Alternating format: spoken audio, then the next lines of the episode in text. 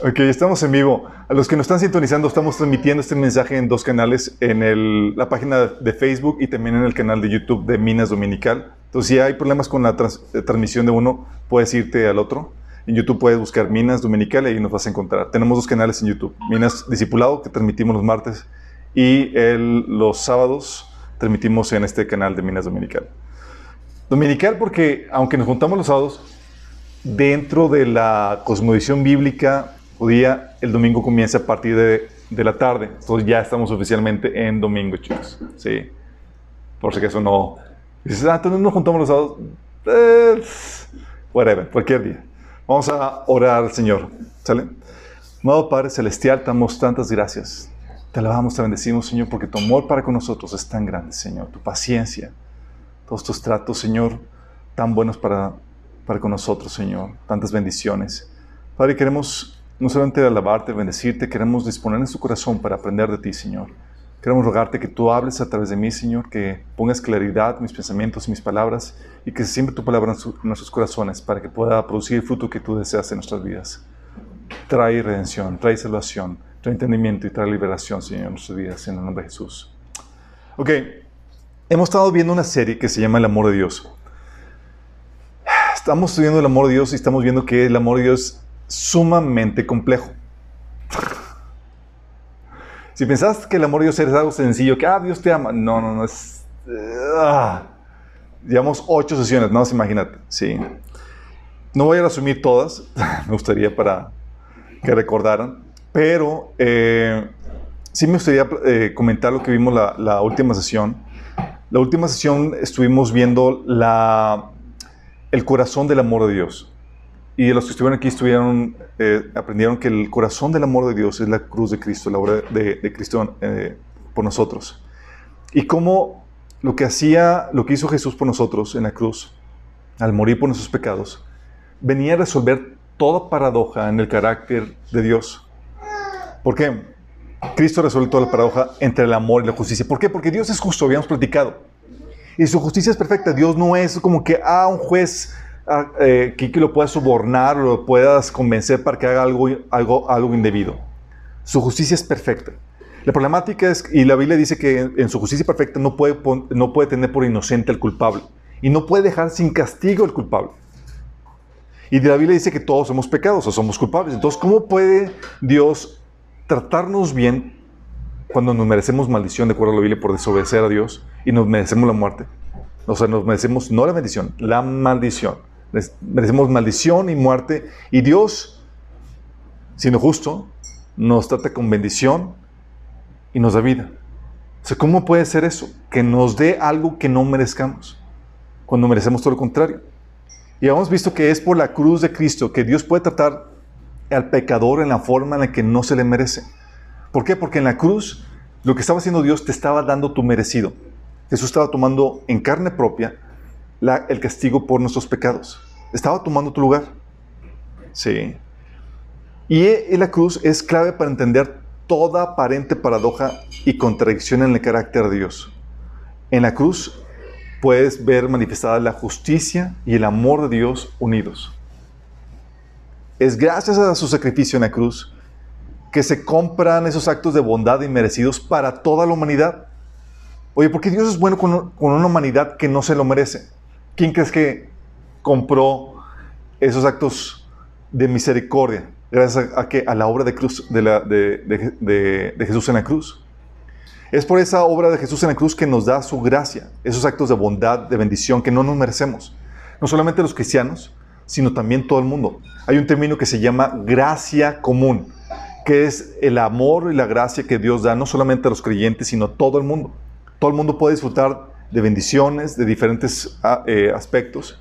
De hecho, habíamos platicado que Dios no sé qué dejaba sin testimonio, sino que daba eh, cosechas abundantes, lluvia, hace que sale el sol sobre justos e injustos, porque, porque por esta gracia común. ¿Y por qué hace esto? ¿Se lo merecen? No se lo merecen, es algo inmerecido. ¿Y por qué Dios, siendo justo, le da algo inmerecido a gente que no se lo merece? Por la obra de la cruz. Más fíjate bien en esto, que la bondad de Dios para todo el mundo tiene su corazón, su raíz de ser en la cruz. También es por la cruz que Dios retiene su ira y su justicia al darnos lo que no merecemos, lo que se conoce como misericordia. Gracias cuando te da lo que no mereces. Misericordia es cuando no te da lo que te mereces. ¿Sí? ¿Qué te mereces? Muerte y maldición. Y Dios no te lo da. Eso es misericordia. ¿Sí? Dios retiene su ira, su justicia al darnos lo que no merecemos. Y también es por la cruz que compra ese tiempo extra para darnos la oportunidad de arrepentimiento, lo que se llama paciencia. Muestra su bondad y muestra su paciencia. No te juzgue inmediatamente, sino que es paciente para contigo y te mantiene vivo. ¿Con qué propósito? Con el propósito de que puedas venir en arrepentimiento a Él. te, da, te compra tiempo. Y esa compra de tiempo que no mereces es por la obra de Jesús en la cruz. ¿Estás entendiendo? También por ese, la obra de la cruz eh, es que se compra la paciencia y le perdón. Se otorga perdón quitando la sentencia de muerte que merecíamos. Por eso se conoce que Dios es un Dios perdonador. Pero todas estas cuestiones de la gracia, la misericordia, la paciencia y el perdón tienen su razón de ser en la cruz. Sin eso no podría ser. Por eso habíamos contestado cómo Dios nos trató a nosotros y cómo trató a los ángeles que cayeron, que se rebelaron. Los ángeles que, se rebelaron, inmediatamente juicio, eh, se fueron desterrados del cielo y fueron sentenciados a morir. Sin tiempo, sin próloga, sin misericordia, justicia perfecta. Y a ti y a mí, pecamos y nos mantiene vivos. Alarga nuestra vida, nos da paciencia, nos otorga perdón, nos da gracia, nos da misericordia. Y dices, ¿y eso por qué? ¿Por qué nos trató diferente? Y habíamos visto que la razón de ser era la cruz de Cristo. Y aún a la gente que murió antes de que Jesús viniera. ¿Se acuerdan que hemos platicado que la forma en que Dios trató a la gente antes de que Jesús viniera estaba, eh, era como esa gracia, esa misericordia que Dios daba, era un pagaré para cobradero a tiempo futuro. Y ese pagaré se, se satisfizo en la cruz. Ahí fue donde Dios dijo, ok, te perdono porque yo sé que tengo con qué pagarlo y lo voy a pagar en la cruz. ¿Me explico? Por eso Jesús podía decir, podía perdonar los pecados. Aunque no había muerto en la cruz, le estaba emitiendo pagarés. ¿Sí? ¿Por qué? Porque Él iba a cargar nuestros pecados en la cruz. Entonces es por eso que entendemos la paradoja entre el amor y la justicia de Dios. Como un Dios siendo justo puede perdonar y puede mostrar misericordia y gracia y bendición a seres caídos, tú y yo, que no nos merecemos eso. Y todo se lo debes a la obra de Jesús en la cruz. Es ahí donde puedes ver que Dios fue justo, sí, efectivamente, porque no dejó sin castigo el culpable, pero también fue amoroso, porque ese castigo no fue sobre ti, fue sobre alguien más, fue sobre Jesús. Y es a partir de ahí, chicos, a partir de esta obra en la cruz que entendemos cómo se resuelve la paradoja entre el amor de Dios y la justicia de Dios, pero no solamente se resuelve esa paradoja. Es por la obra de, la, la cruz que podemos entender las paradojas y dificultades éticas y teológicas de mucho de lo que Dios nos pide a nosotros. Es por la obra de cruz que podemos entender paradojas como el por qué Dios otorga vida eterna a personas que no se lo merecen.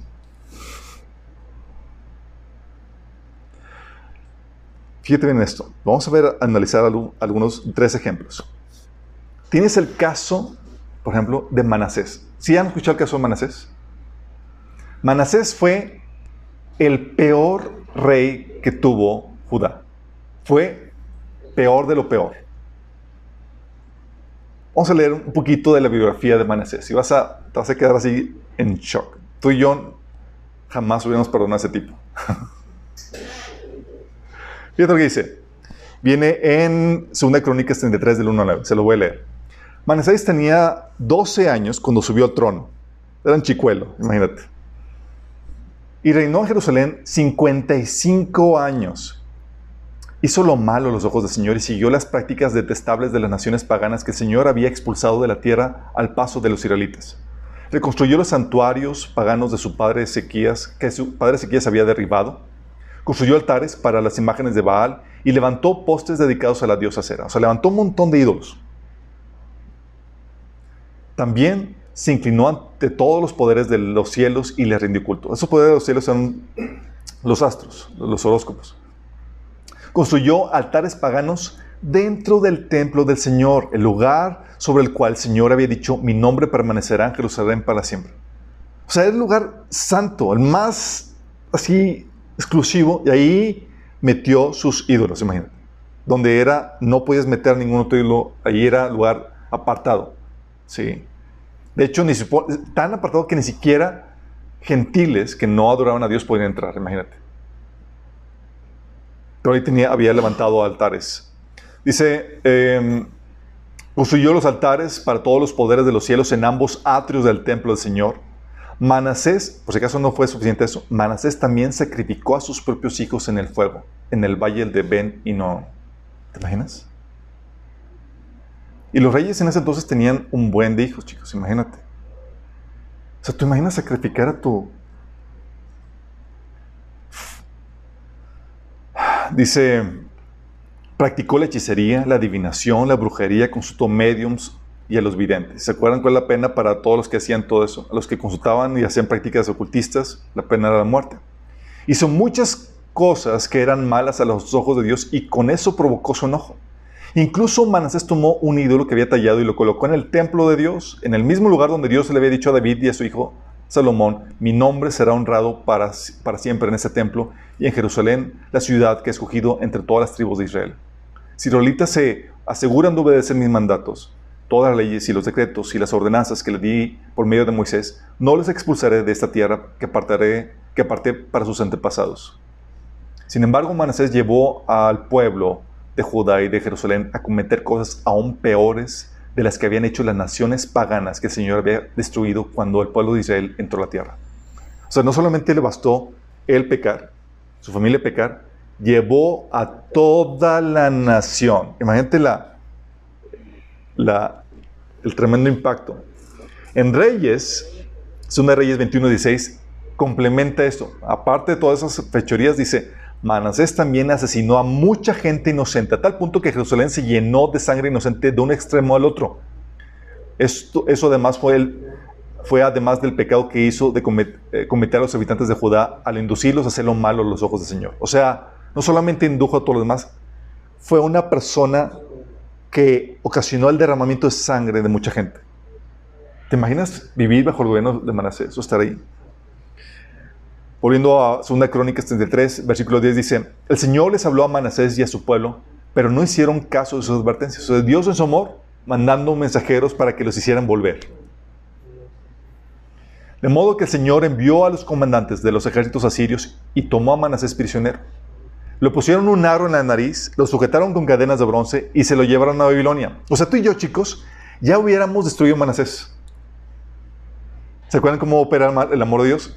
Dios dice, no lo voy a destruir, voy a amarlo. El Señor se lo merece. Lo, lo voy a amar, sí. Y lo deja vivo. Y lo que hace es que, como habíamos visto en las sesiones anteriores, por amor Dios permite que venga un castigo severo, pero te deja vivo con la oportunidad para darte la oportunidad de que, de que te arrepientas y vuelvas. Fíjate cómo es el amor de Dios en un medio del, juicio. Entonces aquí sucedió eso. Vinieron los asirios y se lo llevaron con cadenas a, a Babilonia. Versículo 12. Pero cuando estaba sumido en profunda angustia, Manasés buscó al Señor y se humilló con sinceridad ante el Dios de sus antepasados. Cuando oró, cuando oró, el Señor lo escuchó y se conmovió por su petición. Así que el Señor hizo que Manasés regresara a Jerusalén y a su reino. Y a su reino. Entonces finalmente Manasés se dio cuenta de que el Señor es el único Dios. Chicos, tú y yo ya lo hubiéramos eliminado de la faz de la tierra hace tiempo. Y Dios restauró a una persona que fue criminal, idólatra, homicida de sus propios hijos y demás, y lo trae de vuelta.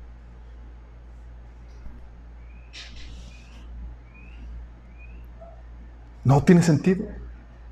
No vamos a topar a Manasés en el cielo. ¿Estás consciente de eso?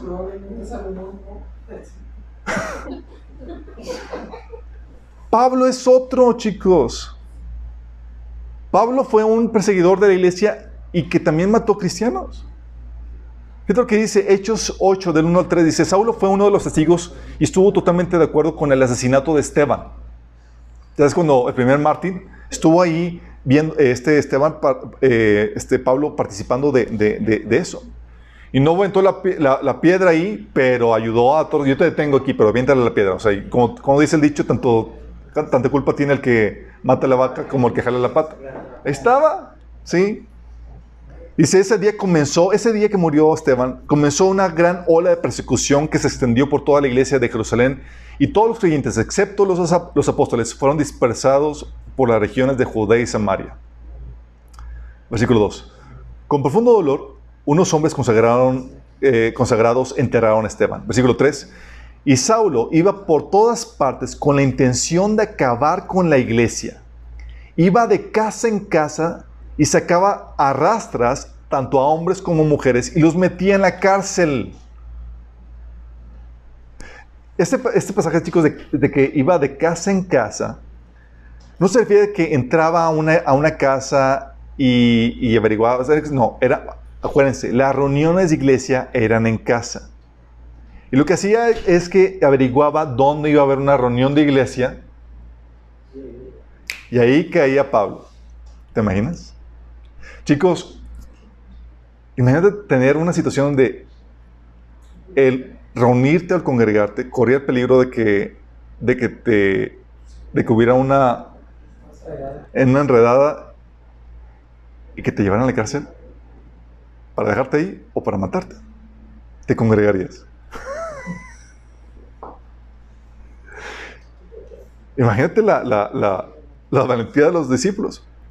Si mientras tanto en Hechos 9 del 1 al 2 dice, mientras tanto Saulo pronunciaba amenazas en cada palabra, en cada palabra, y estaba ansioso por matar a los seguidores del Señor.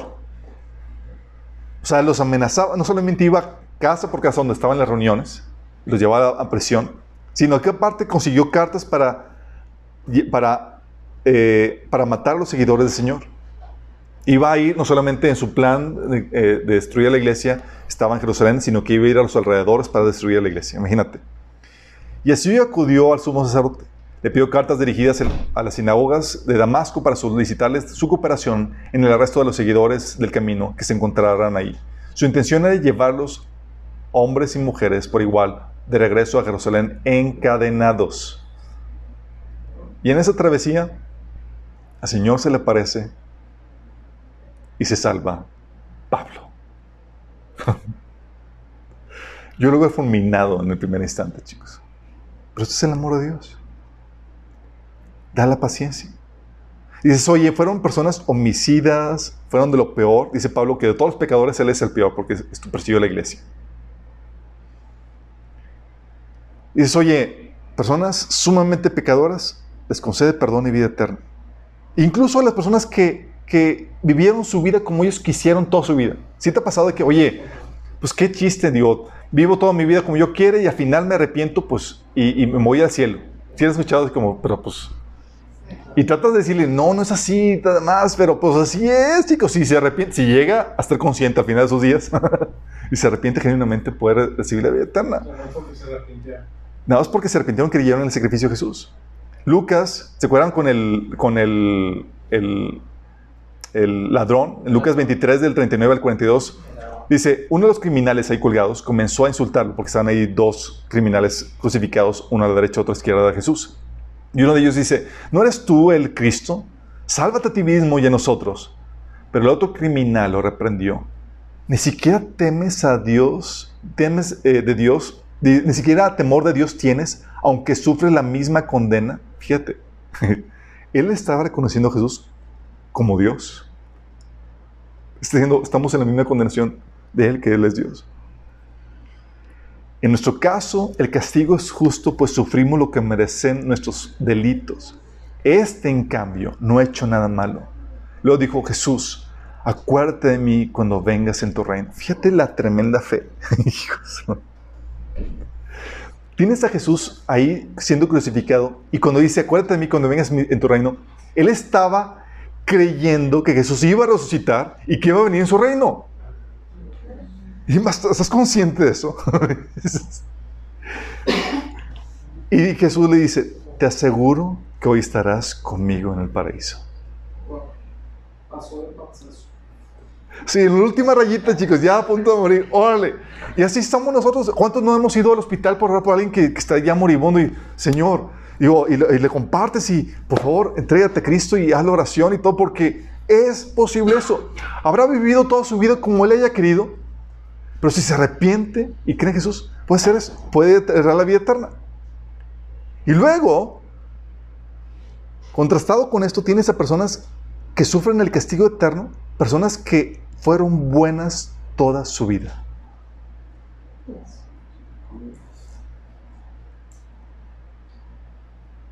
¿Te acuerdas del joven rico? Lucas 18, del 18 al 27. Cierto dirigente le preguntó, Maestro bueno, ¿qué tengo que hacer para heredar la vida eterna? ¿Por qué me llamas bueno? Respondió Jesús. Nadie es bueno sino solo Dios. Ahí le estaba dando una... Él sabía que Él es Dios. Él estaba dando una... Así apuntando a que ningún ser humano es bueno. Así es que date por vencido. Dice, ya sabes los mandamientos. No cometas adulterio, no mates, no robes, no, preste, no presentes falso testimonio, honra a tu padre y a tu madre. Todo eso lo he cumplido desde que era joven, dijo el hombre. toda su vida de su juventud, una buena persona, creyente en Dios y obediente a los mandamientos. Al oír esto, Jesús añadió, todavía te falta una cosa. Vende todo lo que tienes y repártelo entre los pobres y tendrás tesoro en el cielo. Luego ven y sígueme. Cuando el hombre oyó esto, se entristeció mucho, pues era muy rico. Al verlo tan afligido, Jesús comentó, qué difícil es para los ricos entrar en el reino de Dios. En realidad le resulta más fácil a un camello pasar por el ojo de una aguja que a un rico entrar en el reino de Dios. Luego los que, los que oyeron preguntaron, entonces, ¿quién podrá salvarse? Lo que es imposible para los hombres es posible para Dios, declaró Jesús. ¿Sigues viendo la, cómo se rompe la lógica? Una persona buena, obediente, creyente en Dios, camino a perdición. Y personas que fueron de lo peor encontrando redención. O personas que vivieron toda su vida como quisieron y al final de sus días, volviéndose a Dios, encontrando perdón y salvación. ¿Por qué? Es algo que habíamos platicado y con todo lo que hemos visto, por eso eh, Cristo se encuentra la solución a muchas de esas paradojas. ¿Por qué? Porque habíamos platicado, el estándar de Dios es perfecto. Es la perfección, chicos. Tú eres bueno, sí, pero bueno relativo. Vas siempre a encontrar, si te comparas con otro, siempre va a ser bueno. Porque vas a encontrar otro peor que tú. Sí. Pero todos hemos pecado. Y dice Santiago 2 del 10 al 11, porque cualquiera que guardare toda la ley, pero ofendiere en un punto, se hace culpable de todos.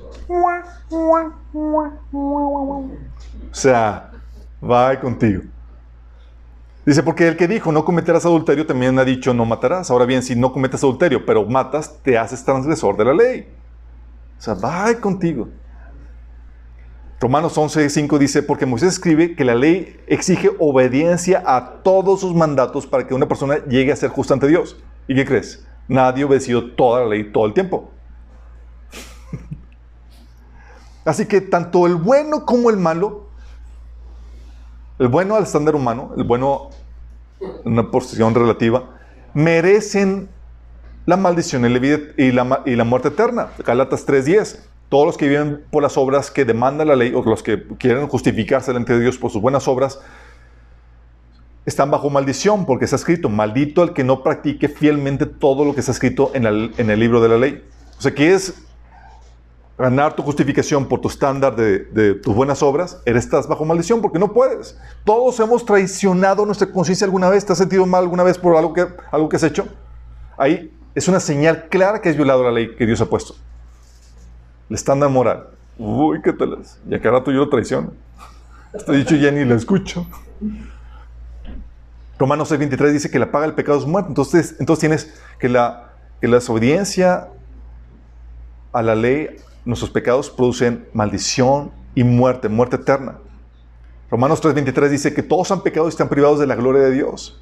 Y Romanos 9, del, 3 del 9 al 10, por si acaso no entendiste, te dice, no hay un solo justo, ni siquiera uno. No hay nadie que entienda, nadie que busque a Dios. Todos han descarriado, aún se han corrompido. Nadie, no hay nadie que haga lo bueno, no hay uno solo. Si yo me porto bien, tus buenas obras con malas motivaciones son como trapos de inmundicia ante Dios, dice la Biblia, en Isaías. Entonces aún dices, todos, todos estamos en la misma problemática. Y no solamente has pecado solamente contra los hombres porque hemos ofendido a nuestro, a nuestro prójimo, sino que has pecado contra Dios. Y esto es muy grave porque a veces no dimensionamos, ah, pues he hecho unas cuantas mentirillas, hice esto y lo tratas de minimizar como si fuera un pecado contra cualquier persona. Pero la condena tiene que reflejar el valor de aquello que se ofende o se daña. ¿Si estás consciente? Oye, si matas, por ejemplo, a mi ratoncito de mascota, ¿qué mereces? Un premio. una reprensión, ¿no? oye, mataste a mi perrito, pues una indemnización, oye, lo que me costó. Oye, mataste eh, mi caballo que me costó medio millón, ahora pues ya. Oye, robaste un banco. Y se va aumentando la sentencia conforme aumenta la gravedad de la condena. ¿Estamos conscientes de eso? Si la condena tiene que reflejar el valor, el valor de aquello que se ofende, que se daña, porque es el principio de justicia. ¿Qué condena crees que se merezca el que pegue contra el ser cuyo valor no se puede cuantificar?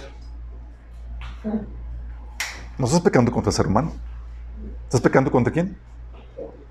Contra el Creador. O sea, ni toda la humanidad que haya existido ni existirá es igual al valor de Dios. El valor de todo lo que hay en el planeta, el planeta mismo, ni siquiera nada de eso podía compararse con su valor ni nuestro planeta con todo lo que hay, ni, nuestro sistema solar, ni nuestra vía láctea, ni las estrellas y planetas de nuestra galaxia, ni billones de universos, ni el cielo con todos sus ángeles podrían compararse ni remotamente con el valor del Creador Todopoderoso. Y contra Él estamos pecando. O sea, estás en graves problemas. ¿Estás consciente de eso?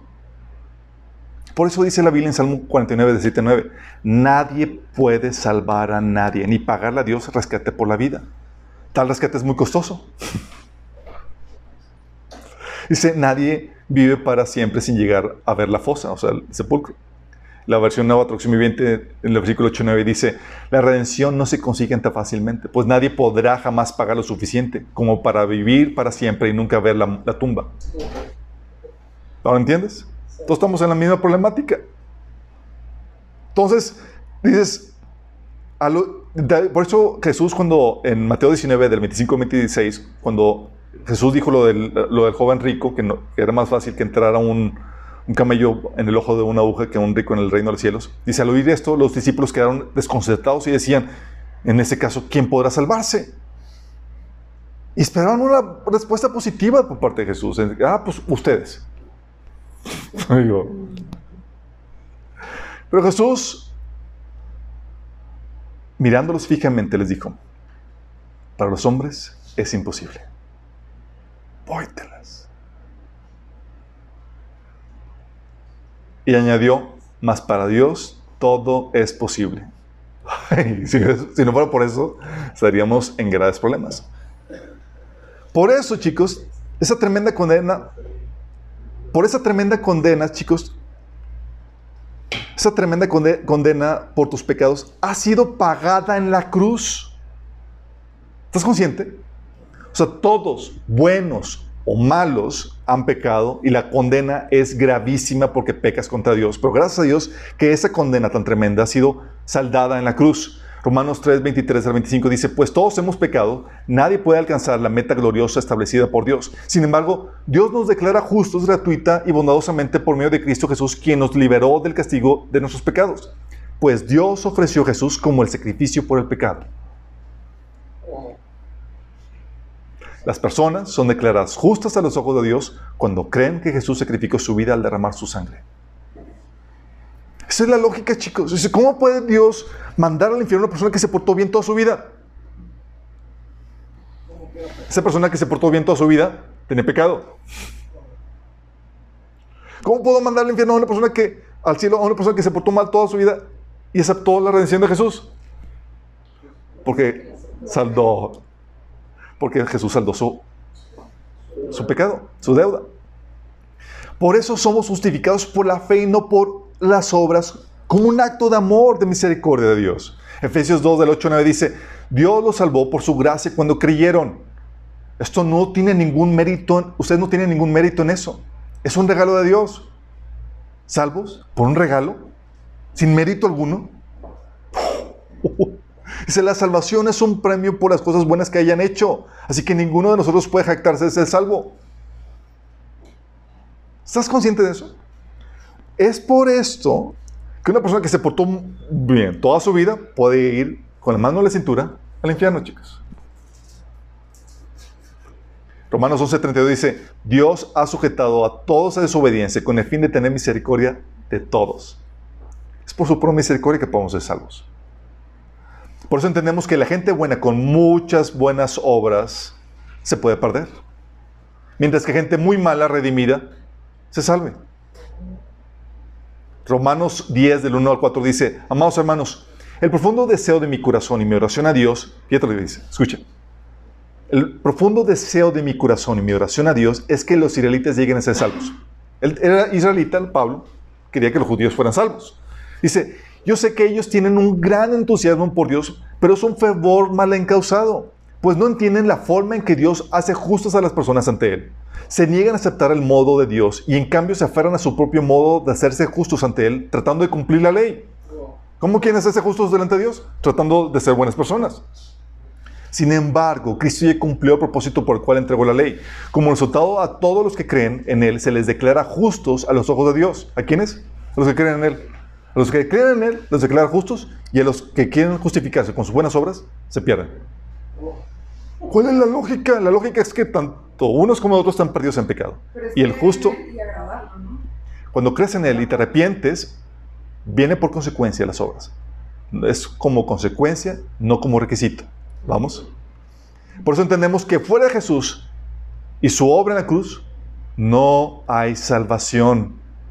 Galatas 2.16, por eso decía, sin embargo, al conocer que nadie es justificado por las obras que demanda la ley, o sea, por las buenas obras, sino por la fe en Jesucristo, también nosotros hemos puesto nuestra fe en, Cristo Jesús, para ser justificados por la fe en Él y no por las obras de la ley, porque por estas nadie será justificado. Pablo reconociendo que por más, o sea, Pablo ah, tiene en varios, en varios eh, pasajes, en primera y segunda Corintios, pone parte de su currículum. Y su currículum dice Pablo que era fariseo de fariseos, era en cuanto a la ley de justicia intachable. Imagínate, Pablo obediente de forma intachable. Tú querías buscarle alguna cosita, no le encontrabas nada. Pero Pablo se cuenta de que eso no importa. O sea, si yo me juzgo malo, o sea, hay muchas cosas, hay lo que se conocen como los pecados ocultos. ¿Tienes áreas ciegas? Sí. ¿Y tú crees que eres perfecto, que nunca has pecado? No, hay muchas cosas que no te has dado cuenta. De hecho, conforme más te acercas a Dios y conoces a Dios, dices, en la torre. serio, llega, yo llegué a un punto donde yo pensaba, pues yo ya llegué, pues ya estoy muy bien. y el Señor te lleva y saca, te pone situaciones y te revela lo que hay en tu corazón, cosas que estaban ocultas, motivaciones malas, creencias equivocadas, prácticas que no sabías que estaban mal. Hay muchas cuestiones que están equivocadas. Por eso dice, dice la Biblia que si decimos que no tenemos pecado, nos engañamos a nosotros mismos y hacemos a Dios mentiroso. Y Pablo sabía eso. Dice, entonces, por más bien que me porte, le voy a cajetear y le, he cajeteado. Por eso mejor pongo mi fe en Jesús. Hechos 4.2, por eso te dice que no hay salvación en ningún otro, porque no hay bajo el cielo otro nombre dado a los hombres mediante el cual podamos ser salvos. ¿Estás consciente de eso? dices, oye, ¿por qué Dios otorga vida a las personas que menos se lo merecen? Porque no es porque se lo merezcan. ¿Captamos? es por un regalo. Y la cruz te ayuda a entender esta paradoja. Eso, oh, Señor, pues qué chiste. Vivió como quiso toda su vida y al final lo perdonaste y se va al cielo. Pues no es por obra, mi chavo. Y si tú estás portándote bien para ir al cielo, estás equivocado, vas directo al infierno. ¿Cómo? Todos choqueados aquí.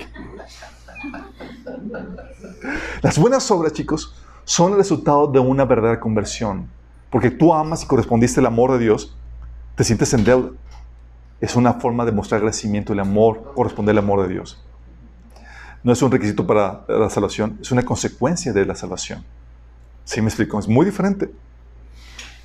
Porque sin, una verdad, sin, un, genuino, arrepentimiento, sin, una, sin haber nacido de nuevo, sin tener el poder de Dios, el Espíritu Santo en tu vida, por más que quieras, no vas a poder ser buena persona. Por más que quieras. Entonces, por eso, por la obra de Jesús podemos entender por qué Dios otorga las personas vida eterna a personas que no se lo merecen. ¿Por qué? Porque nadie se lo merece, chicos. Sí. Y el que cree que se lo merezca, merezca, lo que está haciendo es que está rechazando la obra de Jesús en la cruz. Por eso tenemos a personas muy malas que se arrepienten y son redimidas. Y a personas muy buenas que van perfilándose a la presión eterna, como el joven rico. ¿Vamos? Uh. Esto me fascina, chicos, porque esto es lo que diferencia del cristianismo a todas las demás religiones. Todas las demás religiones profesan la salvación por buenas obras. Échale ganas, esfuérzate. Pero Dios quería mostrar cuánto te ama al dártelo gratis. Y al mostrarte cuánto costó, porque la salvación costó, tuvo un precio altísimo. Sí. Y si tú quieres amar a Dios y reconciliarte con Él, el camino ya está abierto. Sí, Él ya... Y dice, soy imperfecto. Él ya lo resolvió. El único que quiere de ti es que lo ames. Lo único. Si lo amas, vas a volver con Él, vas a aprovechar el sacrificio de Jesús en la cruz y vas a comenzar a mostrar ese amor, a querer agradarlo a Él. Entonces eso resuelve la obra de cruz, podemos entender esa paradoja, chicos. ¿Vamos? Por la obra de la cruz también puedes entender por qué permite el sufrimiento de gente buena.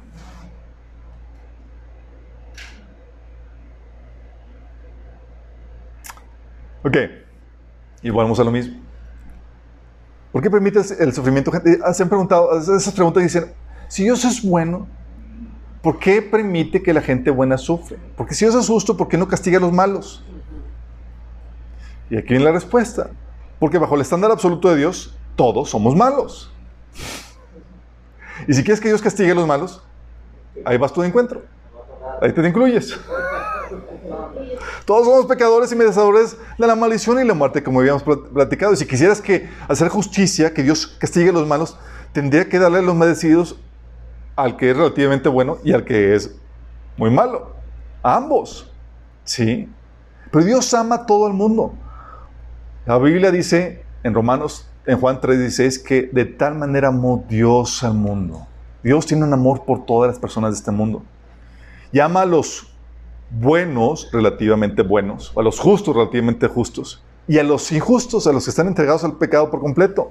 Mateo 5:45, por eso dice Jesús, de esa manera estarás actuando como verdadero hijo de tu Padre que está en el cielo, pues Él da la luz de su sol tanto a los malos como a los buenos, y envía la lluvia sobre los justos y los injustos por igual. ¿Por qué? Porque amba ama a ambos. ¿Sí? Porque delante de Dios todos están reprobados y merecen la, vida, la muerte eterna. Aún así, Dios dice, ok, tú te portas mejor, amo a los dos. ¿Sí? Y, eh, y algo que Dios quiere es que no quiere la muerte del impío. Señor, pero me está haciendo malo, me está, haciendo, me está dañando, se porta mal, es un impío hijo del diablo que me está dañando. Dice, también lo ama. Así como te ama a ti. Oh, hijos del maestro están. Entonces, dice Ezequiel 33, Vivo yo, dice Jehová al Señor, que no quiero la muerte del impío, sino que se vuelva el impío su camino. Que viva. Volveos, volveos de vuestros malos caminos. ¿Por qué moriréis? ¿Te cuenta el, clamor de Dios? No quiero la muerte del impío. Dice, yo no me complazco con la muerte del impío. Por eso murió por ambos, murió por los malos y los relativamente buenos. Romanos 5, 3, 8 dice, pero Dios mostró el gran amor que nos tiene en la enviar a Cristo a morir por nosotros cuando todavía estábamos, cuando todavía éramos pecadores. ¿Eres pecador? Sí. Así, en tu estado pecador, así, todo mal. Cristo te ama y te amó muriendo por ti. No me lo merecías, no es porque te lo merezcas. Si te lo merecieras, te daría otra cosa. Es por gracia, es por amor. Y da tiempo para arrepentimiento. Por eso dice 2 Pedro 3.9, el Señor no tarda en cumplir su promesa, según algunos tienen, algunos entienden algunos la tardanza. Más bien, Él tiene paciencia con ustedes porque no quiere que nadie perezca, sino que todos se arrepientan. Por eso dice, oye, ¿por qué permites el sufrimiento de gente buena? ¿Por qué no gente buena, chicos? Hay gente relativamente buena, todos merecen la muerte. Y Dios ama al muy pecador como al que se porta bien. Y ese amor es que compra tiempo y permite que tanto que haya ese tipo de injusticia, pero por tiempo limitado, compra tiempo para dar oportunidad que la gente se arrepienta. ¿No es justo? Jesús ya compró ese tiempo. Sí. El sacrificio de Jesús compró ese tiempo. Y vamos a ver cómo ahondar un poquito más en esto. Pero eso por eso permite el sufrimiento de Dios de gente buena, por misericordia al muy pecador y por, muy, por misericordia al no tan pecador. Es decir, por misericordia a todos. ¿Vamos? ¿Te das cuenta cómo la, la cruz va resolviendo paradojas que tenemos? Dices, ah, entonces la cruz explica eso. Claro. También por eso, chicos, también explica por qué se nos pide amar al enemigo y soportar la ofensa y el maltrato. Si no entienden la cruz, no puedes explicar esto. Jesús nos ordena en Mateo 5, 38 al 46. Ustedes han oído que se dijo ojo por ojo diente por diente. Pero yo les digo, no resisten al que les haga mal. Si alguien te da una bofetada en la mejilla derecha, devuélvele también la otra. ¿Quién lo ha hecho ya? No porque no sepas pelear, chicos. Dice el versículo 43, ustedes han oído que se dijo, ama a tu prójimo y odia a tu enemigo. Pero yo les digo, amen a sus enemigos y oren por quienes los persiguen. ¿Se entendiste? ¿cuál es la lógica? Porque Dios quiere que ame a mi enemigo para que hijos de su Padre que está en el cielo. Él hace que salga el sol sobre los malos y los buenos, y que lleva sobre los justos e injustos. Si ustedes aman solamente a quienes los aman, ¿qué recompensa recibirán? ¿Acaso no hacen hasta eso los recaudadores de impuestos? Está hablando de la gente normal, ama solamente los que los aman. Porque lo normal, chicos, es justo. y me amas, pues yo te amo de vuelta. Pero si me haces el mal, ¿por qué te tengo que yo amar? En la lógica humana, es lo normal. Pero entonces viene Jesús con su obra en la cruz y cambia toda la lógica. No solamente te dice que, que, ames a tus enemigos, que pongas el, otra, eh, el otro cachete y, que seas bueno con ellos, sino que también te dice que no te vengues. Romanos 12, del 17 al 21 dice, no paguen a nadie mal por mal, procuren hacer lo bueno delante de todos. Si no pagues a nadie mal por mal. Si es posible, en cuanto dependa de ustedes, vivan en paz con todos. No tomen venganza, hermanos míos, sino dejen que el castigo, el castigo en las manos de Dios, porque está escrito, mía es la venganza, yo pagaré, dice el Señor. Antes bien, si tu enemigo tiene hambre, dale de comer, si tiene sed, dale de beber. Actuando así, actuar, harás que se, avergüence de su conducta. No te dejes vencer por el mal, al contrario, vence el mal con el bien. Qué heavy, ¿verdad? Yo le dije eso y yo, Señor, ¿cuál es la lógica? Venimos de una mentalidad normal, mundana, así. Dices, ¿por qué tengo que amar a mí? Pues si no te dejes y, y dale. ¿Por qué? La respuesta te la da Pablo en 2 Timoteo 2.10 cuando dice esto. Por tanto, todo lo soporto por amor de los escogidos, para que ellos también obtengan la salvación que hace Cristo Jesús con gloria eterna. ¿Los soporto por qué? Por amor a ellos, para que sean salvos, así como tú fuiste salvo. Porque déjame explicarte esto, chicos. A ti Dios te mostró amor y paciencia. ¿Estás consciente de eso? En nuestro sentido de, justicia y amor, por eso también se reconcilia con la obra de Jesús en la cruz, en lo que Él hizo por nosotros ahí, al dar su vida por nosotros. ¿Por qué? ¿Cómo amar a alguien que nos hace mal? De la misma forma en la que fui amado yo por hacer el mal. ¿Estás consciente? Yo hice el mal, pequé contra Dios. Y Dios dice, replique yo lo que hice contigo. Te mostré amor siendo pecador y tú pecando contra mí. Haz lo mismo con tu prójimo. Muestra amor.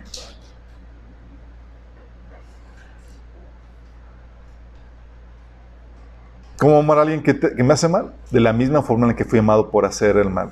Es gracias a la cruz que amo al enemigo y soporto el maltrato para traerlo a salvación, como Dios me trajo a mí a salvación. ¿Estás entendiendo? ¿Tiene lógica? Por eso Dios dice, pon el otro cachete y no se la devuelvas. ¿Por qué? Porque si se la devuelves, ¿cómo le vas a compartir el evangelio después? Se le, dije que aceptes. Pues, no es forma de compartir, chicos. O sea, si le das una tunda se complica el, evangelismo, si estás consciente.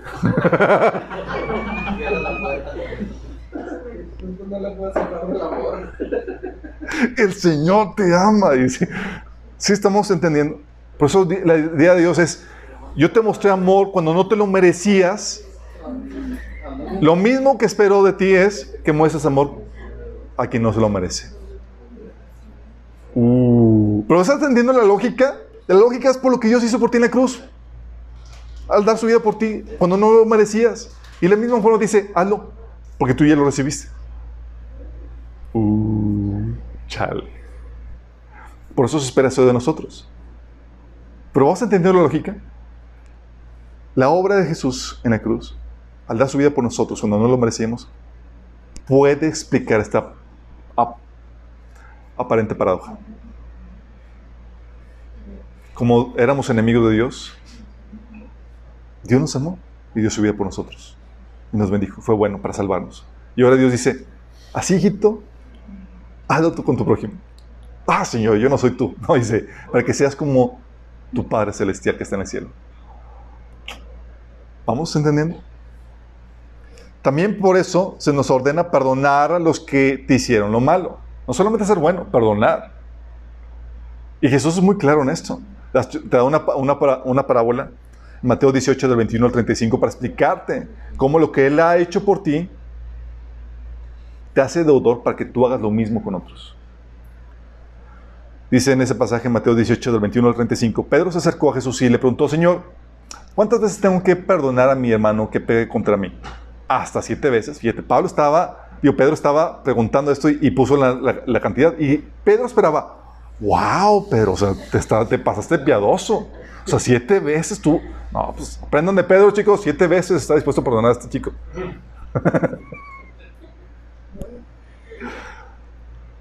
no te digo hasta siete veces, sino hasta 77 veces. Y mete la cara de Pedro. Sí. Eso fue lo que le contestó Jesús. Por eso el reino de los cielos se parece a un rey que quiso ajustar cuentas con sus siervos. Escucha. Al comenzar a hacerlo, se le presentó uno que le debía miles y miles de monedas de oro. Eso representa nuestra deuda, chicos. Entonces, pecar contra el hombre es una cosa. Pecar contra Dios es una deuda impagable. Porque acuérdate que nuestro delito tiene que igualar al valor de aquello que se daña o ofende. Y Dios, ¿cómo iguala su valor? Una eternidad apenas. Entonces, al comenzar a hacerlo, eh, hacerlo se presentó, dice, eh, el reino de los cielos se parece a un rey que quiso ajustar cuentas con sus siervos.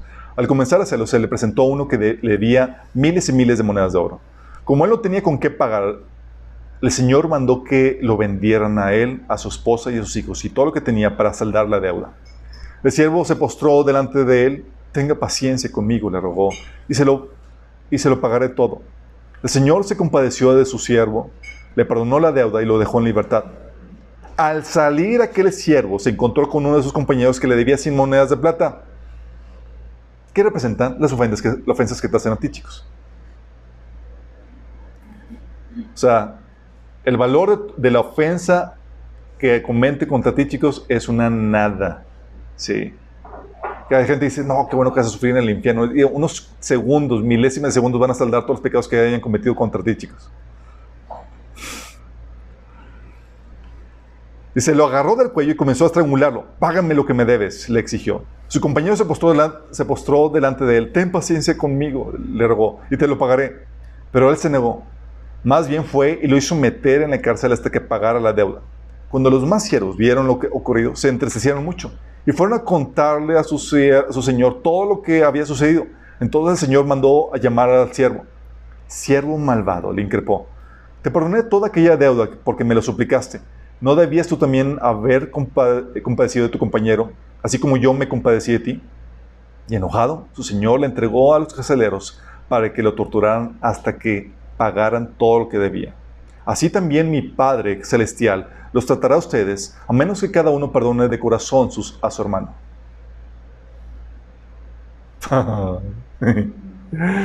Dios diciendo, ok, vamos a entrar, ¿quieres que yo te perdone? ¿Quieres recibir el perdón mío constantemente? ¿Tienes que perdonar? Y la lógica dices, oye, pues que el Señor hizo cosas terribles conmigo, me abusó de mí, me quitó el dinero, toda mi vida quedó arruinada. Eh, eh, eh. Cualquier ofensa que hayan hecho contra ti es una nada con la que has cometido contra mí. Yo la perdoné. Y tú te conviertes en deudor mío. Tienes una deuda de mostrar la misma misericordia que Dios mostró para contigo. ¿Estás consciente? Es la lógica por la cual el cristiano, en teoría, perdona con más facilidad. A veces cuando estamos en, sesiones de sanidad emocional, hay gente que se, le atora el perdón y no sabe cómo perdonar, están todos resentidos y demás. Le digamos, ok, ponte cuentas con el Señor y pide perdón al Señor por todo lo que has hecho. Y a veces quedan trabados porque a veces no estamos conscientes de nuestros pecados y pensamos que estamos muy bien. Y tenemos que ayudar a la gente que que esté consciente de la gravedad, porque no pecaron contra un ser humano, pecaron contra Dios. Pecado de omisión y pecado de comisión. Pecado que sale a flote y pecado en la mente, en el corazón, con la actitud. Y es cuando te das cuenta de que Dios te perdonó, mostró una gran misericordia, que te sientes dolor, y, y, cuando estás consciente de eso, hasta a veces dices, que alguien pegue contra mí, por favor, necesito ya perdonar, extender algo de misericordia, porque a mí se me ha mostrado mucha misericordia.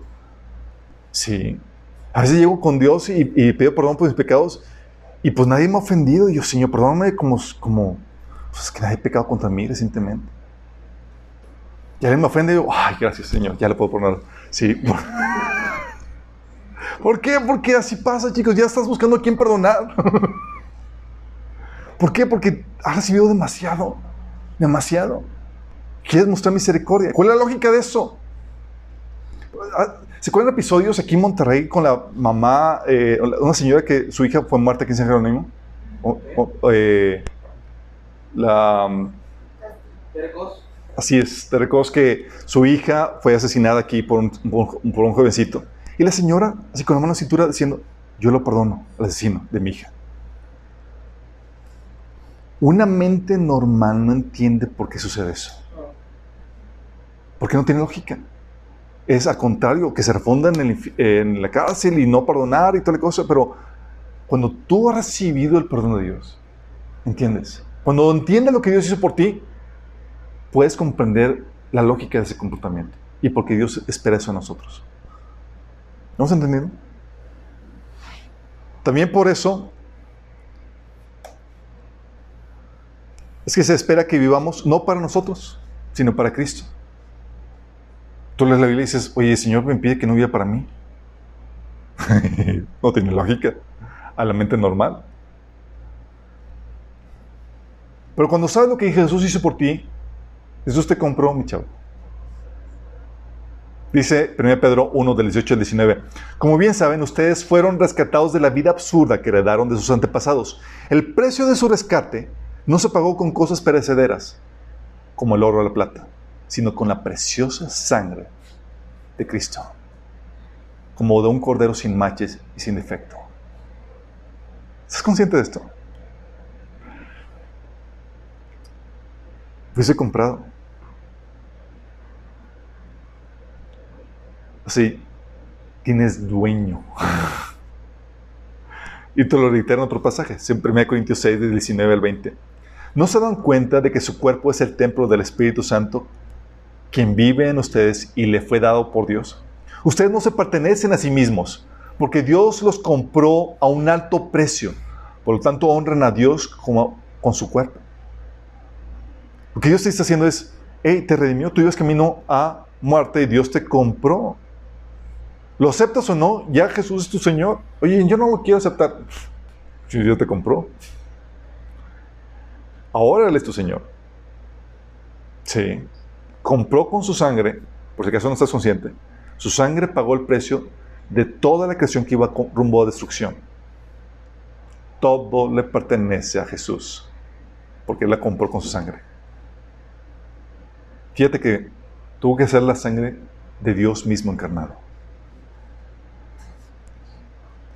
Y es por eso, chicos, que ahora no sabemos que sabemos que no somos de nosotros mismos, sino de Dios. A ti no se te permite vivir la vida para, para ti mismo, ni para hacer lo que tú quieras. Fuiste comprado. En pocas palabras, para que lo entiendas, eres esclavo de Cristo. Así como esclavos se los compraba, así. Nada más que Dios en su amor te trata como hijo. Y en vez de tratarte como esclavo, te adoptó como su. para que fueran miembro de su familia. Fíjate el amor de Dios. Suficiente sería como que tratara como esclavo, chicos. Pero no fue así. En vez de tratarte como esclavo, te adoptó como hijo. Por eso dice 2 Corintios 5, de 14 al 15. El amor de Cristo nos obliga. Porque estamos convencidos de que, de que uno murió, por tanto, digo por todos. Y por consiguiente todos murieron. Murieron que a su propia vida. Y Él murió por todos para que los que viven ya no vivan para sí, sino para el que murió por ellos y fue resucitado. Cuando entiendes lo que Jesús hizo por ti en la cruz, ya te sabes, sabes que tienes dueño, que no se te permite vivir para ti ni para lo que tú quieras. Ahora vives para hacer la voluntad de tu Padre Celestial, la cual es buena, agradable y perfecta.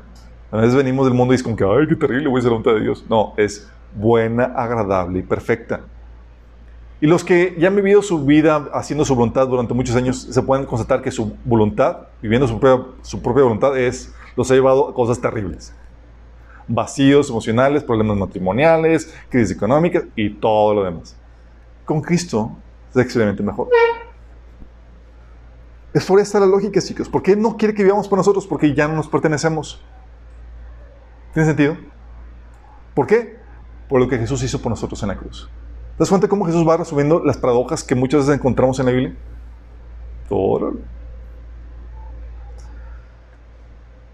Por eso también entendemos, por lo que hizo Jesús por nosotros, podemos alegrarnos en las tribulaciones y dificultades presentes. ¿Cuál es la lógica? Si he escuchado Lee Santiago 1.12 que dice, hermanos míos, considérense muy dichosos cuando tengan que enfrentarse con diversas pruebas. Y dices, qué loco escribió esto. ¿Por qué dichosos cuando estamos pasando por pruebas? Por lo que hizo Jesús por ti en la cruz. La lo que hizo Jesús por, Jesús por ti en la cruz quita la maldición de tu vida y hace que la bendición de Dios esté tan fuerte sobre tu vida que aún lo malo, porque la bendición está sobre ti, lo, Dios lo transforma en algo bueno.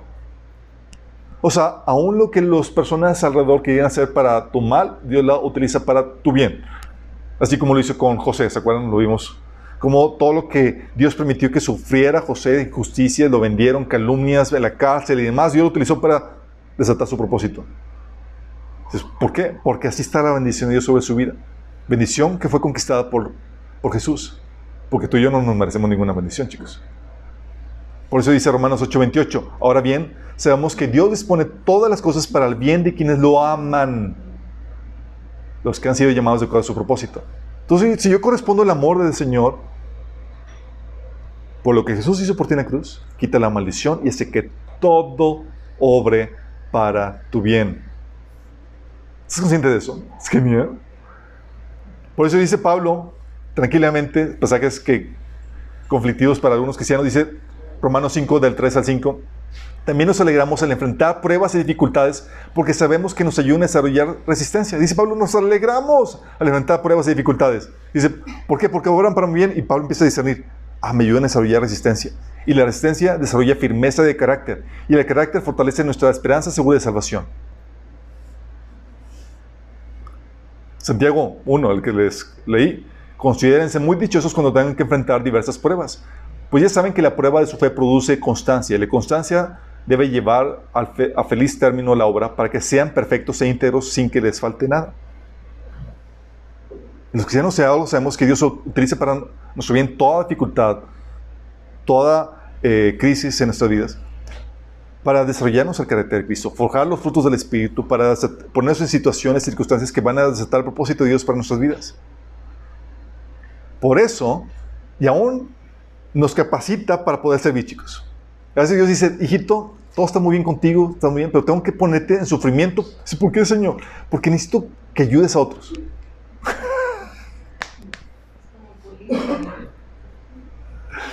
Jesús fue traicionado, eh, tuvo oposición y todas esas cosas que querían hacer en su contra, lo terminaron crucificando, Dios lo utilizó para su bien. Cumplió el propósito de Dios para su vida, ¿cierto o no? Pero no solamente cumplió el propósito de Dios al dar su vida por, por, nosotros, sino que también lo capacitó para ser sumo sacerdote que se compadezca de nosotros. Porque sufrió por nosotros. Dice que ese sufrimiento lo hizo apto para el servicio nuestro. Y Dios a veces te tiene que someter o permite que sufras cosas que el enemigo quiere hacer en tu contra. Dios permite que sufras algunas cosas para capacitarte para la obra que es preparado para ti. Lo utiliza para tu bien. Como dice 2 Corintios 1, del 3 al 6. Alabado sea el Dios y Padre de nuestro Señor y Padre de nuestro Señor Jesucristo, Padre misericordioso y Dios de toda, consuelo, de toda consolación, quien nos consuela en todas nuestras tribulaciones, para que con el mismo consuelo que de Dios hemos recibido, también nosotros podamos consolar a todos los que sufren. Pues así como participamos abundantemente con los sufrimientos de Cristo, así también por medio de Él tenemos abundante consuelo. Si sufrimos es para que ustedes tengan consuelo y salvación y si somos consolados, es para que ustedes tengan el, consuelo que los ayude a soportar con paciencia los mismos sufrimientos que nosotros padecemos. So, Pablo encontrando propósito de sufrimiento, dice, oye, fue sometido a estas tribulaciones y demás y recibí el consuelo de Dios para ayudarles a ustedes, chicos. Y los corintios, nosotros, sí. Porque Dios utiliza todo para nuestro bien. ¿Por qué? Por la cruz, chicos. Es por la cruz de Cristo que podemos tener esa confianza de que todo va a obrar para nuestro bien. ¿Estás consciente? Oye, dices, pero también va más allá, chicos, porque por la cruz entendemos que se compensará toda injusticia, justicia injusticia. Todo placer, todo sufrimiento se va a compensar. Hay gente dice, oye, Alberto, pero la, la muerte de bebés y de inocentes, ¿qué culpa tuvieron ellos? No se les puede adjudicar ningún pecado, no se les puede condenar por pecado. Aunque nacieron pecado y, mueren porque son, eh, porque tienen, eh, eh, nacieron con la naturaleza pecaminosa, no se les puede juzgar. ¿O qué tal de los hermanos que ya vinieron a la fe, se entregaron a Cristo, pero sufren más que otros? Porque si sabes que hay hermanos que sufren más que otros. O que han invertido más que otros. O que han avanzado, han sido más disciplinados en su crecimiento que otros.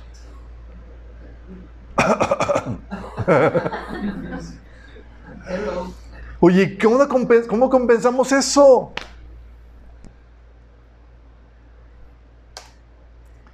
Gracias a la obra de Jesús en la cruz, hay resurrección que restaura y compensa todas las cosas, chicos. Porque nuestra la compensación que vivimos o lo que se nos ordena no solo porque lo recibimos, por lo que recibimos Jesús, sino porque por todo lo que nos va a dar en la restauración de todas las cosas. 1 Corintios 15, versículo, les leo desde el versículo 16, dice, y si no hay resurrección de los muertos, fíjate, fíjate, y si no hay resurrección de los muertos, entonces Cristo no ha resucitado.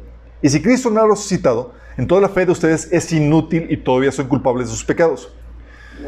¿Por qué? Porque si Jesús no resucitó significa que murió porque tenía pecado.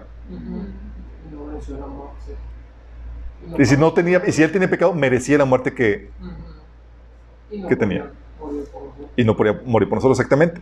Entonces dice, entonces la fe de ustedes es inútil y todavía están, son culpables de sus pecados. En ese caso, todos los que murieron creyeron, creyendo en Cristo están perdidos. Escucha versículo 19.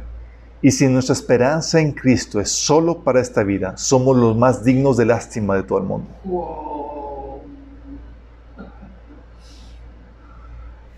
¿Por qué, chicos? Porque si bien lo que Jesús ha hecho por nosotros nos lleva a amar a nuestro, a nuestro prójimo, a responder el bien por el mal que recibimos, a ponerle otra mejilla, a sufrir la ofensa y demás no se queda ahí. Nuestra esperanza no es corresponder solamente a lo que Jesús ha hecho por nosotros, sino la, esperanza que va a conllevar la restauración de todas las cosas por la resurrección. Pero si la esperanza solamente es vivir aquí de una forma piadosa y cristianamente, dice Pablo, eres el más digno de conmiseración. Porque la esperanza que tenemos va mucho más allá. Dice, lo cierto es que Cristo sí resucitó a los muertos. Él es el primer fruto de una gran cosecha, el primero de todos los que murieron. Versículo 2, 10 eh, dice, por causa de Cristo, nosotros Ah, lo voy a pasar a otro. Por esta cosmovisión, esta ventaja de la, esta visión de la resurrección, Pablo decía esto, chicos. Fíjate lo que dice. Por eso podía sufrir con gratitud esto que menciona. 1 Corintios 4, 10 al 13. Por causa de Cristo, nosotros somos los ignorantes. Ustedes en Cristo son los inteligentes. Los, los débiles somos nosotros, los fuertes son ustedes. A ustedes se les estima, a nosotros se nos desprecia. Hasta el momento, hasta el momento pasamos hambre, tenemos sed, nos falta ropa, se nos maltrata, tenemos no tenemos dónde vivir. Con estas manos nos matamos trabajando. Si nos maldicen, bendecimos. Y si nos persiguen, lo soportamos. Si nos calumnian, los tratamos con gentileza. Se nos considera la escoria de la tierra, la basura del mundo. Y así hasta el día de hoy. Pues estaba compensando todo lo que el Señor hizo por él en la cruz. ¿Vamos? Pero dice Pablo, si nuestra esperanza es esto, dice, somos los más dignos de conmiseración volviendo a Corintios 15, del 30 al 33. ¿Y para qué nosotros en todas horas pondríamos en peligro nuestra vida? Pues juro, hermanos, amados hermanos, que todos los días enfrento la muerte. Esto es tan cierto como el orgullo que siento por lo que Cristo Jesús, nuestro Señor, ha hecho en ustedes. ¿Y qué valor hubo en luchar contra las fieras salvajes, esa gente de Éfeso, si no habría resurrección de los muertos? Si no hay resurrección, comamos y bebamos que mañana moriremos. Lo más lógico, pues, oye, si eso es todo lo que hay, pues vamos a, aprovechar esta vida al máximo, chicos, porque esto es todo lo que hay. Y Pablo Dios lo reprende y dice, no se dejen engañar por los que dicen semejantes cosas, porque las malas compañías corrompen las buenas, el buen carácter. Versículo 57. Pero gracias a Dios, Él nos da la victoria sobre el pecado y la muerte por medio de nuestro Señor Jesucristo. Y por lo tanto, mis amados hermanos, permanezcan fuertes y constantes. Trabajen siempre para el Señor con entusiasmo, porque ustedes saben que nada de lo que hacen para el Señor es inútil. ¿Por qué? Porque dice Román, 2 Corintios 5:10, porque es necesario que todos comparezcamos ante el tribunal de Cristo, para que cada uno reciba lo que le corresponda, según el buen, lo bueno o malo que haya hecho mientras vivió en el cuerpo. O sea, todo lo que hiciste en Cristo va a ser compensado, chicos. Por eso aquí, ya en Cristo, ya lo que hizo por ti, Jesús te, da, te regala la salvación. Eso es gratis. De ahí en adelante, lo que tú le pongas, de acuerdo a las ganitas que tengas, es Dios te lo va a compensar en la resurrección. Por eso, por eso dice en 2 Corintios 4, del 16 al 18. Es por esto que nunca nos damos por vencidos, aunque nuestro cuerpo está muriéndose, nuestro espíritu va renovándose cada día, pues nuestras dificultades actuales son pequeñas y no durarán mucho tiempo. Sin embargo, nos producen una gloria que durará para siempre y que es de mucho más peso que las dificultades. ¿Qué producen las dificultades? ¿Qué producen las tribulaciones? Peso de gloria. ¿Cuándo? Cuando el Señor venga. Dice Pablo, a mayor tribulación, mayor compensación. Y eso es posible, chicos, por la obra de Jesús en la cruz. Dice, así es que no miramos las dificultades que ahora vemos. En cambio, fijamos nuestra vida en cosas que no pueden verse, pues las cosas que ahora podemos ver pronto se habrán ido, pero las cosas que no podemos ver permanecerán para siempre. Hebreos 11:75, bajo esta lógica, decía, dice, hubo mujeres que por la resurrección recobraron a sus muertos. Otros, en cambio, fueron muertos a golpes pues no, pues para alcanzar una mejor resurrección, no aceptaron que los pusieran en libertad. ¿Cómo? O sea, ¿los podían haber puesto en libertad pero ellos no quisieran porque querían una mejor resurrección? Sí, porque por la obra de Jesús en la cruz, todo lo que sufriste en Cristo, todo lo que hiciste para Dios, se va a ser compensado. Se te va a retribuir en gloria, autoridad, en honra, que va a durar por toda la eternidad. Pero, pero ¿cómo que no para recibir una mejor resurrección?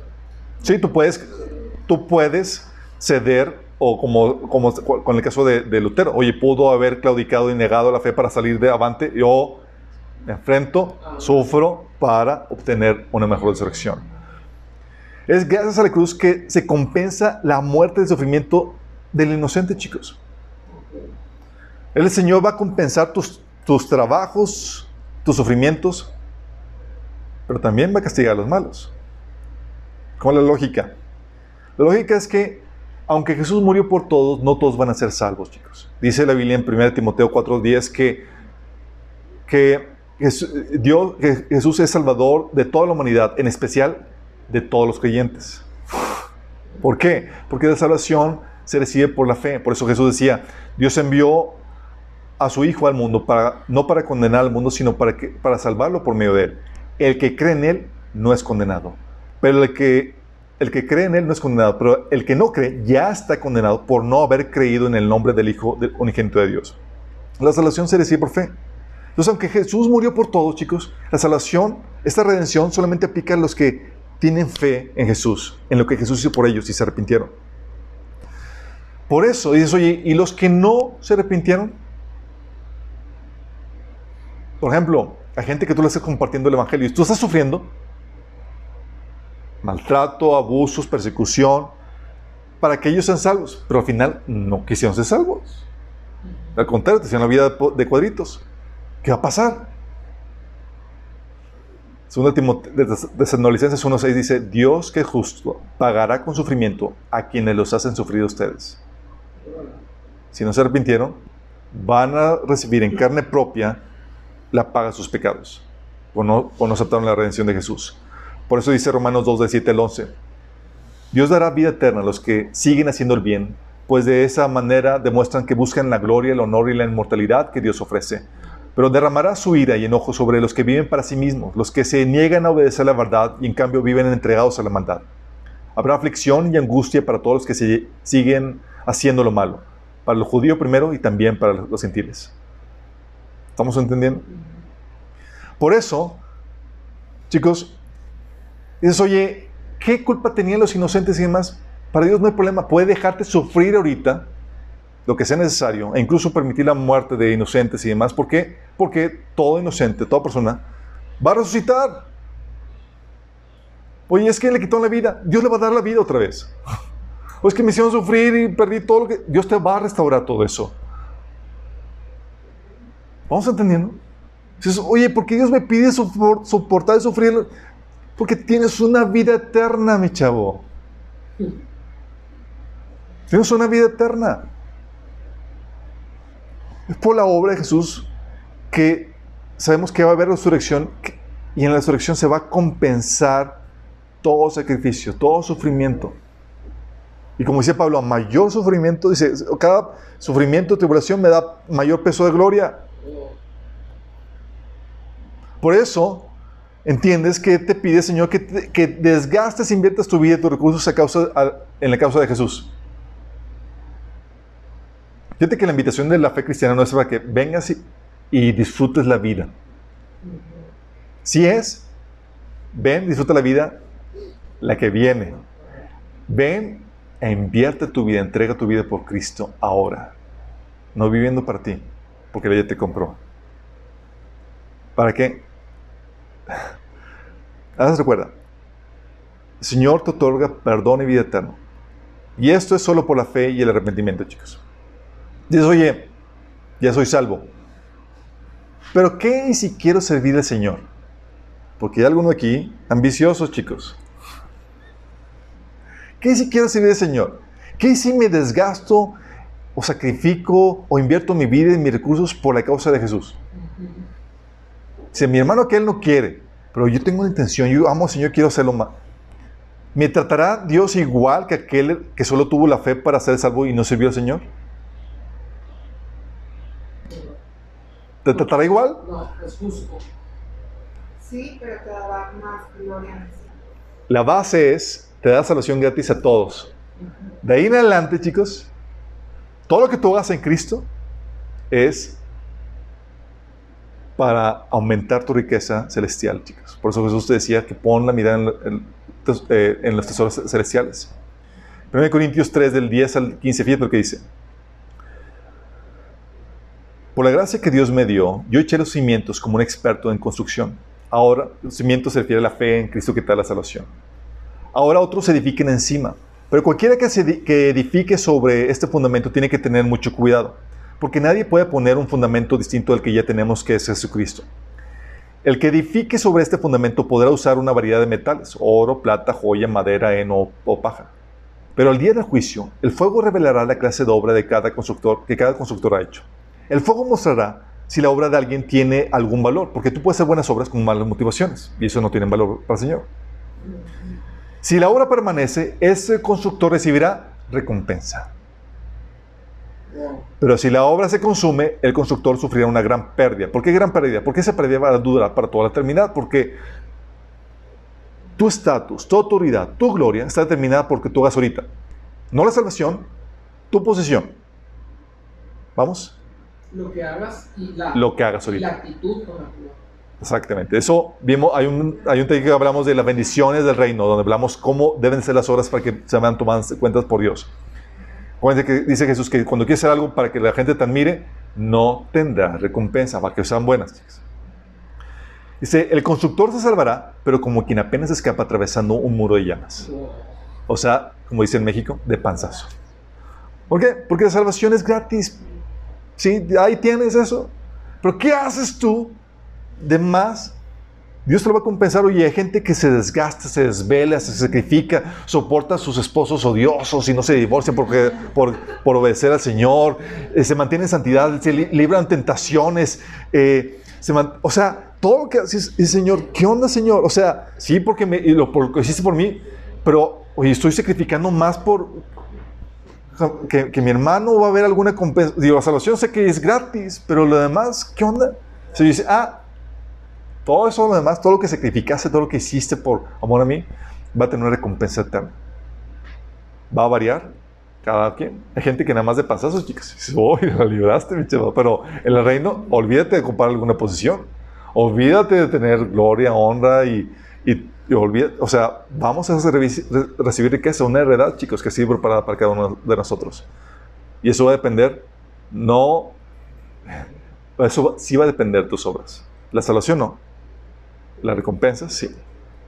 Por eso, las recompensas, chicos, esas recompensas tienen su base en la cruz, en la salvación que nos dio y que nos libra de, porque nos libra de recibir la maldición y la muerte. Ahora, gracias a lo que Jesús hizo por nosotros, eh, nuestros esfuerzos nos pueden reproducir, nos pueden generar una recompensa eterna. ¿Estás consciente? Por eso dice Pablo, le fíjate el consejo Pablo a los ricos, Timoteo, 1 Timoteo 6, del 17 al 19. Enséñale a los ricos de este mundo que no sean orgullosos ni que confíen en su dinero, el cual es tan inestable. Deberían depositar su confianza en Dios, quien nos da en abundancia todo lo que necesitamos para que lo disfrutemos. Diles que usen su dinero para hacer el bien Deberían ser ricos en buenas acciones, generosos con los que pasan necesidad y estar siempre dispuestos a compartir con otros. De esa manera, al hacer esto, acumularán su tesoro como un buen fundamento para el futuro, a fin de experimentar lo que es la vida verdadera. O sea, está diciendo, Pablo, dile a los ricos que inviertan, que sean buenos, que utilicen los recursos que tienen, para que tengan una mejor vida. No ahorita, la que viene. ¿Vamos entendiendo? Es por esto, y todo esto es posible por lo que Jesús hizo por nosotros, chicos. Entonces no deja a un lado los esfuerzos y dice, oye, no es injusto que aquel se portó mal. No, eso Dios no lo hace a un lado. Partiendo de la salvación, todo esfuerzo que hagas para Cristo será bien recompensado. Al punto que dice Pablo, que dice Jesús, que aún el vaso, un vaso de agua que des a uno de, sus, de los suyos no va a pasar sin recompensa. Cada detalle va a tener su recompensa. Más detalle de eso está en el taller de la bendición de Dios. Y eso nos lleva a entender, chicos, el sacrificio de Jesús en la cruz tiene un efecto multiplicador en todos nosotros, su amor. Tú sabes que la maldad tiene un efecto multiplicador. Oye, la transgresión de un solo por la transgresión de un solo hombre murieron todos.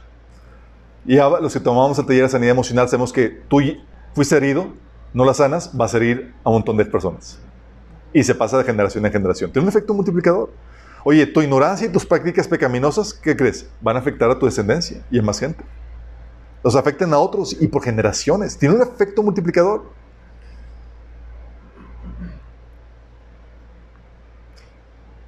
Y es ahí donde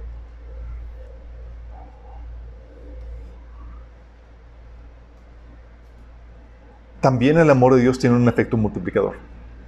La bondad de Dios. Fíjate lo que dice Romanos 5 del 15 al 19. Pero la transgresión de Adán no puede compararse con la gracia de Dios. Pues si por la transgresión de un solo hombre murieron todos, fíjate el efecto multiplicador, ¿cuánto más el don que vino por la gracia de un solo hombre, Jesucristo, abundó para todos? También el amor de Dios tiene un efecto multiplicador. Tampoco se puede comparar la dádiva de Dios con las consecuencias del pecado de Adán. El juicio que llevó a la condenación fue el resultado de un solo pecado, pero la dádiva que lleva a la justicia tiene que ver con una multitud de transgresiones.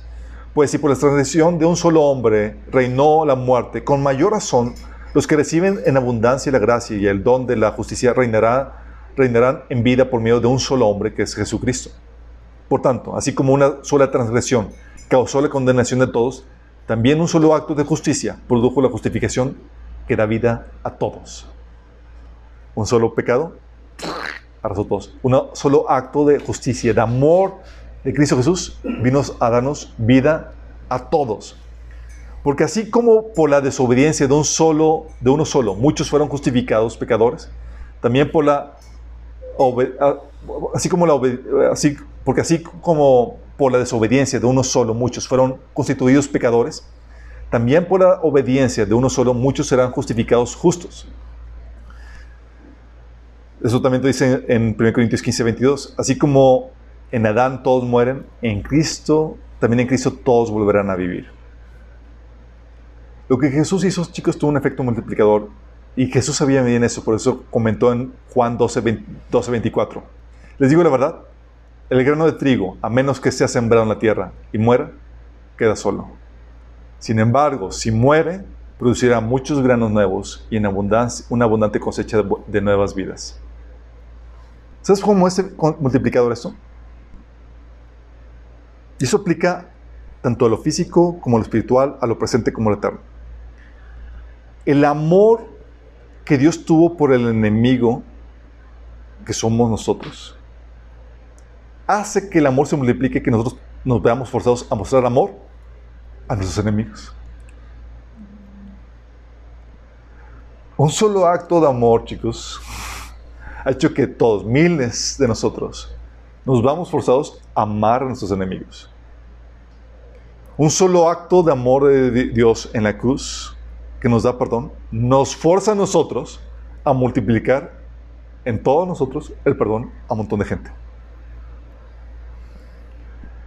amamos, perdonamos y somos buenos con otras personas por lo que Jesús hizo por nosotros en la cruz.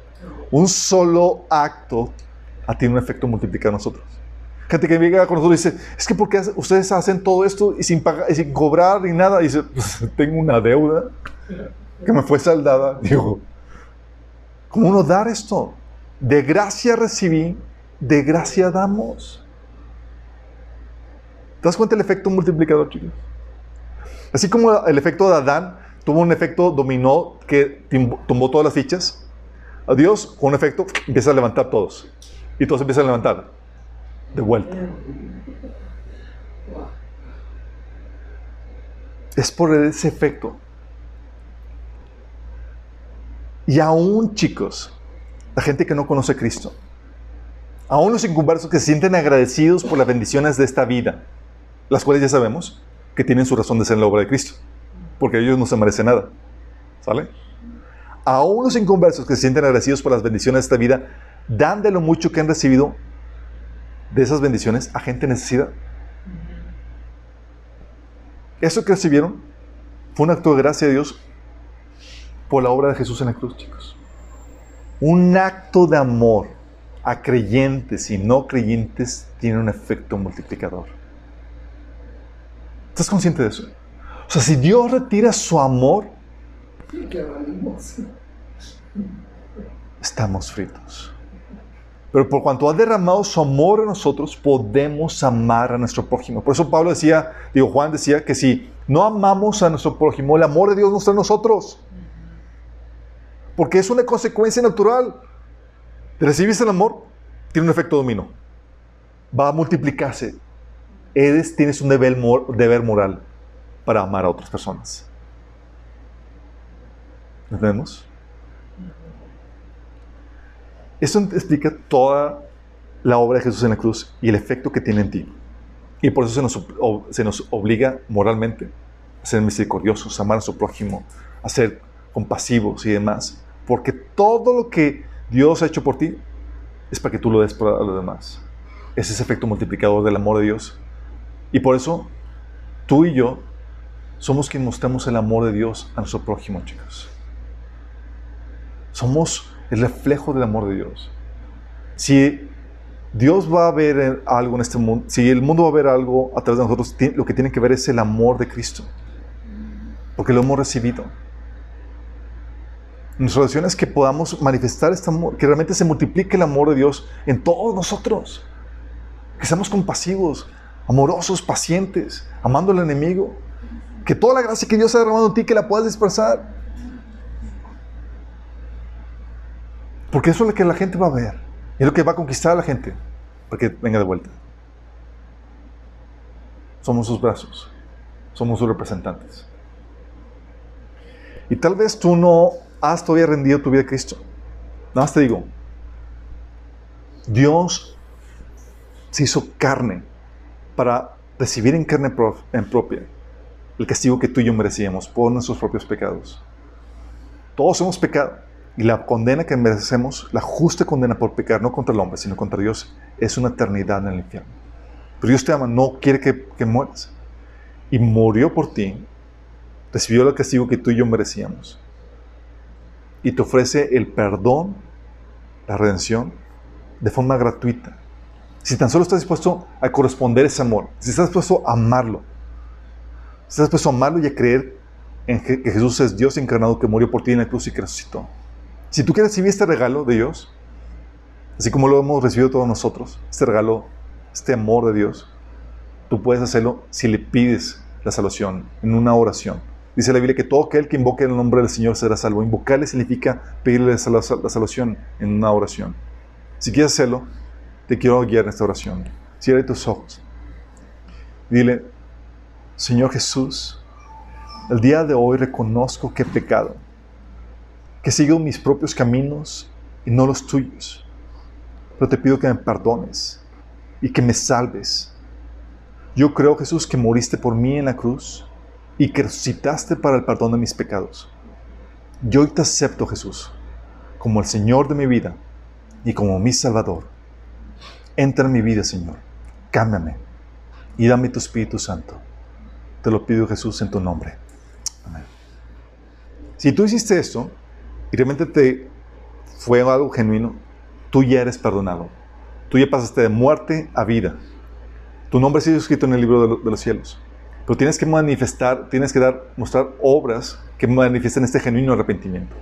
Sí. Arrepentimiento no necesariamente incluye obras. Hay gente que se arrepiente y ya muere no, y se va al cielo. Pero si tú te arrepientes genuinamente y, y amas al Señor, tienes que empezar a buscar agradar a tu Señor. Sí. ¿Qué tienes que hacer? Tienes que empezar a leer la Biblia a partir del Nuevo Testamento para saber qué es lo que tu Dios te ordena. Porque acuérdate, pasaste de una persona que no le interesa la voluntad de Dios a una persona que le interesa la voluntad de Dios y que quiere obedecerla. Entonces, si empiezas a leer la Biblia y empezar a congregarte y ser discipulado. Si no sabes cómo te podemos ayudar, contáctanos. Y a todos los demás chicos, ¿estás consciente del peso de responsabilidad que pasa sobre nosotros? Dios te amó, ¡pum! Peso de responsabilidad. Y ahora nos dice, ama a tu prójimo así como yo te he amado. ¿Te acuerdas del mandamiento de Jesús? Un nuevo mandamiento les doy, que ames a tu prójimo, así como yo te he amado. Y eso es posible solo si has recibido el amor de Cristo. Si no, estás vacío para dar. Vamos a orar. Amado Padre Celestial, damos tantas gracias porque nos amaste tanto, Señor. Señor, gracias por derramar tu amor en nuestros corazones. Porque gracias a ese amor podemos manifestar el amor a nuestro prójimo, perdonar sus ofensas, Señor. Damos gracias, Señor, porque por lo que hiciste por nosotros en la cruz tenemos la esperanza de que todo sufrimiento, gente que nos ha frustrado nuestras vidas, nuestros planes, Señor, y todas esas frustraciones van a ser compensadas, Señor.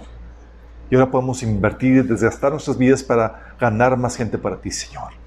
Aún aquellos que nos maltratan, aún aquellos que nos odian, Señor. Porque no, ya no vivimos para nosotros mismos, sino vivimos para ti, porque fuimos comprados por tu sacrificio en la cruz, Señor. Y te damos gracias por ello, Señor. Te alabamos. En tu nombre, Jesús. Amén. Vamos al próximo. Sábado misma hora, mi Sábado.